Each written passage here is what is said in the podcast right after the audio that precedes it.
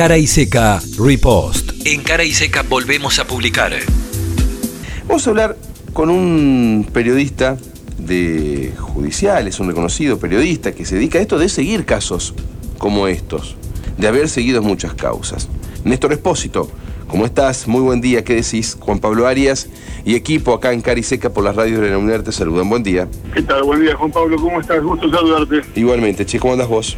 Muy bien, todo bien, arrancando el día de laburo. Eh, con mucho trabajo para el día de hoy. Y más en... Movido. Ayer, ayer y hoy fueron, van a ser días movidos. Claro, porque se conocieron los fundamentos. En rigor ya se dijo mucho en el adelanto de la sentencia, pero ahora están las 1661 páginas del el fallo. Mira, hay cosas que son realmente muy llamativas ¿En qué punto? En que se contradicen, como, el, fallo se contradice a sí mismo. Estaba, obviamente la lectura es todavía parcial, porque leer 1606 páginas en un día es virtualmente, materialmente imposible.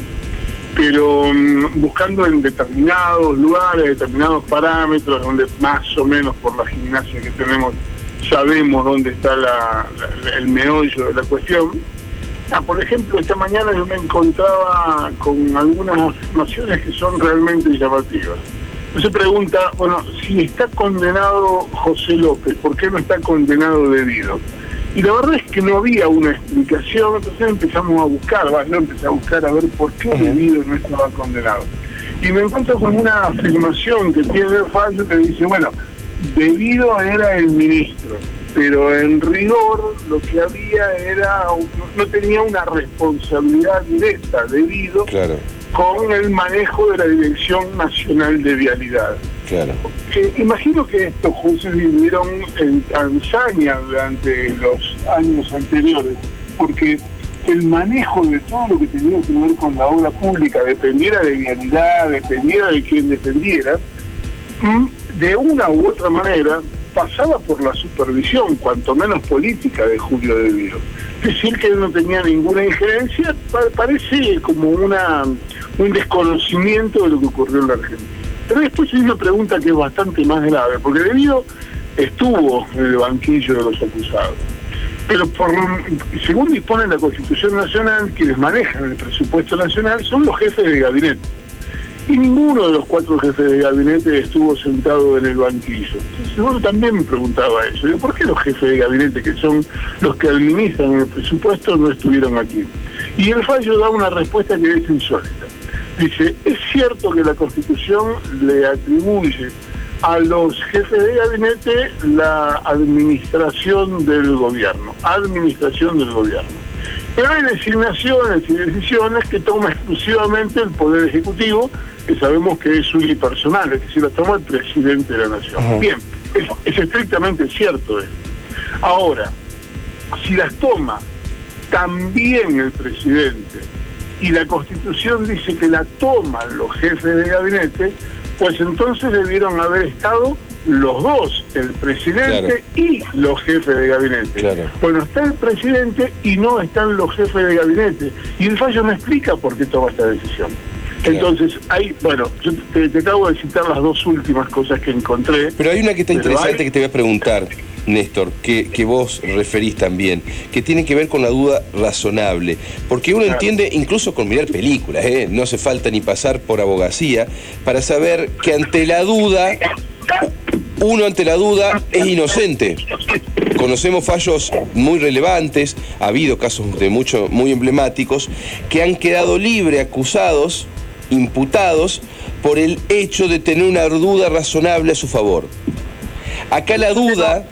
Tiene una explicación concreta de eso. Sí, recordemos, estoy hablando para que se entienda del supuesto vínculo entre Cristina Fernández de Kirchner y Lázaro Báez. El, el fallo se basa en esa relación que sería delictual entre el constructor y la presidenta hay, a ver, el tema de que la duda juega a favor del imputado tiene que ver con una garantía constitucional que es que para condenar vos tenés que tener la certeza de la responsabilidad. Claro, porque no podés condenar a alguien que no está seguro que ha sido culpable de un delito. En este caso en particular, el fallo hace mención a una supuesta reunión entre Cristina Kirchner y Lázaro Báez el 30 de noviembre de 2015, prestemos atención a la fecha, 30 de noviembre Mauricio Macri ya había ganado las elecciones y el gobierno estaba a punto de entregar, eh, Cristina Kirchner estaba a punto de entregar el gobierno a Mauricio Macri. En ese momento los fiscales de Diego Luciano y Sergio Mora dicen que hubo una reunión en Santa Cruz entre Cristina y Lázaro Báez, donde, esto lo van a, se van a acordar del momento del alegato de fiscal, se organizó el plan Limpien Todo, así lo definió el fiscal Diego Luciano. Cuando alega la defensa de Cristina Fernández Kirchner, dice, vea, demuestra que el momento en que el fiscal dijo que estaban reunidos Cristina Kirchner y Lázaro Báez en eh, Santa Cruz, Cristina estaba en Pilcadilleu, cerca de Bariloche, en una planta nuclear en un acto oficial. Y muestra la foto, dice, ¿ven? Ustedes dicen que eh, estaba pasando esto, bueno, miren, estaba pasando esto otro. Los jueces hicieron dos cosas que están prohibidas completamente. La primera es que produjeron pruebas que no había salido en el juicio. Fueron a buscar en las redes sociales oficiales de Cristina Kirchner, en YouTube y en diarios de Río Negro, para contradecir lo que había quedado. Es decir, ellos se pusieron a producir pruebas para mostrar que lo que decía el fiscal era cierto. Como si fuera la parte acusadora del juicio. Tal cual, tal cual. Y ellos tienen que ser imparciales y eso no lo pueden hacer. No pueden ir a producir prueba sin que esa prueba esté controlada por la parte. Bueno, pero es eh, em, información pública, las redes son públicas, claro, pero el funcionamiento del Poder Judicial no es así. Vos no podés introducir al momento del fallo prueba que no se discutió durante el juicio. Claro. Entre otras cosas porque la defensa no tiene la posibilidad de contraargumentar, es decir, de defenderse. Exactamente, exactamente. Bueno, sobre esa base, el fallo dice, es cierto que no está probado que la reunión se haya hecho, pero tampoco está probado que la reunión no se haya hecho. En consecuencia, vamos a creer que lo que dicen los fiscales es cierto. Es decir, está la duda, pero en vez de favorecer al imputado o la imputada, favorece a la acusación. Exactamente. Bueno, esto no puede pasar. Sin embargo, es lo que pasa. Bien, eh, hay otros eh, elementos que te llamen la atención. Se habló mucho sobre la parcialidad o imparcialidad del fiscal y de los jueces a propósito de la integración de ambos o de uno de los miembros del tribunal en un equipo, eh, que jugaban juntos en una liga que era en la quinta de Mauricio Macri. También se refiere a esto, parte del fallo da cuenta de esto, habla del lawfare, habla de las acusaciones de la propia vicepresidenta y de su defensa, y el fiscal de su situación de parcialidad ante la Administración de Justicia por ser parte de un equipo que jugaba al fútbol en la quinta de el expresidente Mauricio Macri, hablaron del Loafer. Específicamente sobre el tema del fútbol, no se pronunciaron, por lo menos yo no lo vi en la lectura que hice del fallo, que insisto, es parcial, porque es imposible leer 1.616 páginas en menos de un día, pero yo no vi que hubiera una evaluación específica del tema del fútbol. Sí se nota que los jueces están enojados por esa recusación, porque de hecho los jueces denunciaron a los abogados defensores y los mandaron al Tribunal de, de Ética y Disciplina del Colegio Público de Abogados de la Capital Federal. Entonces, en ese contexto, los jueces digamos, como que tomaron revancha de las recusaciones, las recusaciones en términos severos que hicieron los, eh, los abogados al recusar. Respecto del lofer, ellos niegan la existencia del lofer y sostienen que el lofer es una suerte de argumento para justificar que los funcionarios públicos robaron se nos recurren al lofer para no hacerse cargo de que metieron la mano en la lata. Lo dicen con el lenguaje técnico, pero básicamente lo que dicen es eso. Es decir, ellos niegan el lofer y reivindican su propia actuación, se llaman a sí mismos parte de la justicia democrática. Bueno, este es el contexto en el que ellos se pronuncian respecto de estas cuestiones. Eh, pregunta puntual y ya te liberamos porque sé que estás eh, ahí, muy cerca, pero una pregunta puntual. Hay un perito que es clave, que es un perito de vialidad nacional, de los primeros que eh, se expidió sobre el tema, que tranquilamente podría haber significado que directamente se desestime todo este juicio antes de que se, se desarrolle y que refuta absolutamente todas las acusaciones. ¿Cómo hace el tribunal para justificar que todo eso que dice ese perito, según su visión, no es válido o no es lícito o no es así como lo dijo él. Lo, ponemos en una línea de tiempo. Apenas asumió Javier Iguacel al frente de Vialidad Nacional durante el gobierno de Mauricio Macri, la primera resolución que dispone es ordenar una auditoría sobre las obras de Santa Cruz, exclusivamente, ninguna otra.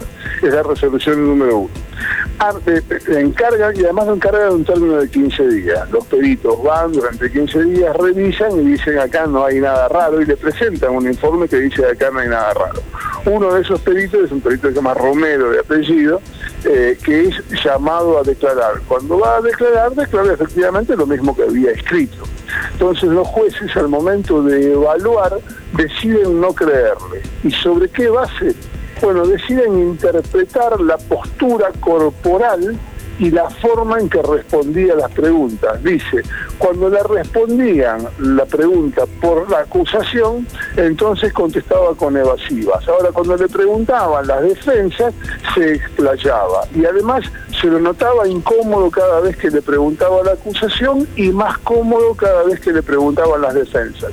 A partir de esa percepción personal de los jueces es que desacreditan el testimonio de alguien que había dicho que no había irregularidades según una pericia que había realizado, un peritaje que había realizado desde su condición de ingeniero enviado por vialidad de Javier Iguacel a hacer el peritaje los jueces, a partir de una interpretación psicológica y la lectura del lenguaje corporal, decidieron no creerlo un testigo. Esto también está en el fallo. Bueno, también algo bastante, bastante insólito esto que me estás contando. No, bueno, nosotros en televisión muchas veces buscamos a algún experto en lenguaje corporal y muchas veces cuando viene y empieza a explicar por qué tal gesto, cuando levanta la ceja y cuando baja el, párpado, nos miramos entre nosotros y decimos, es un chanta.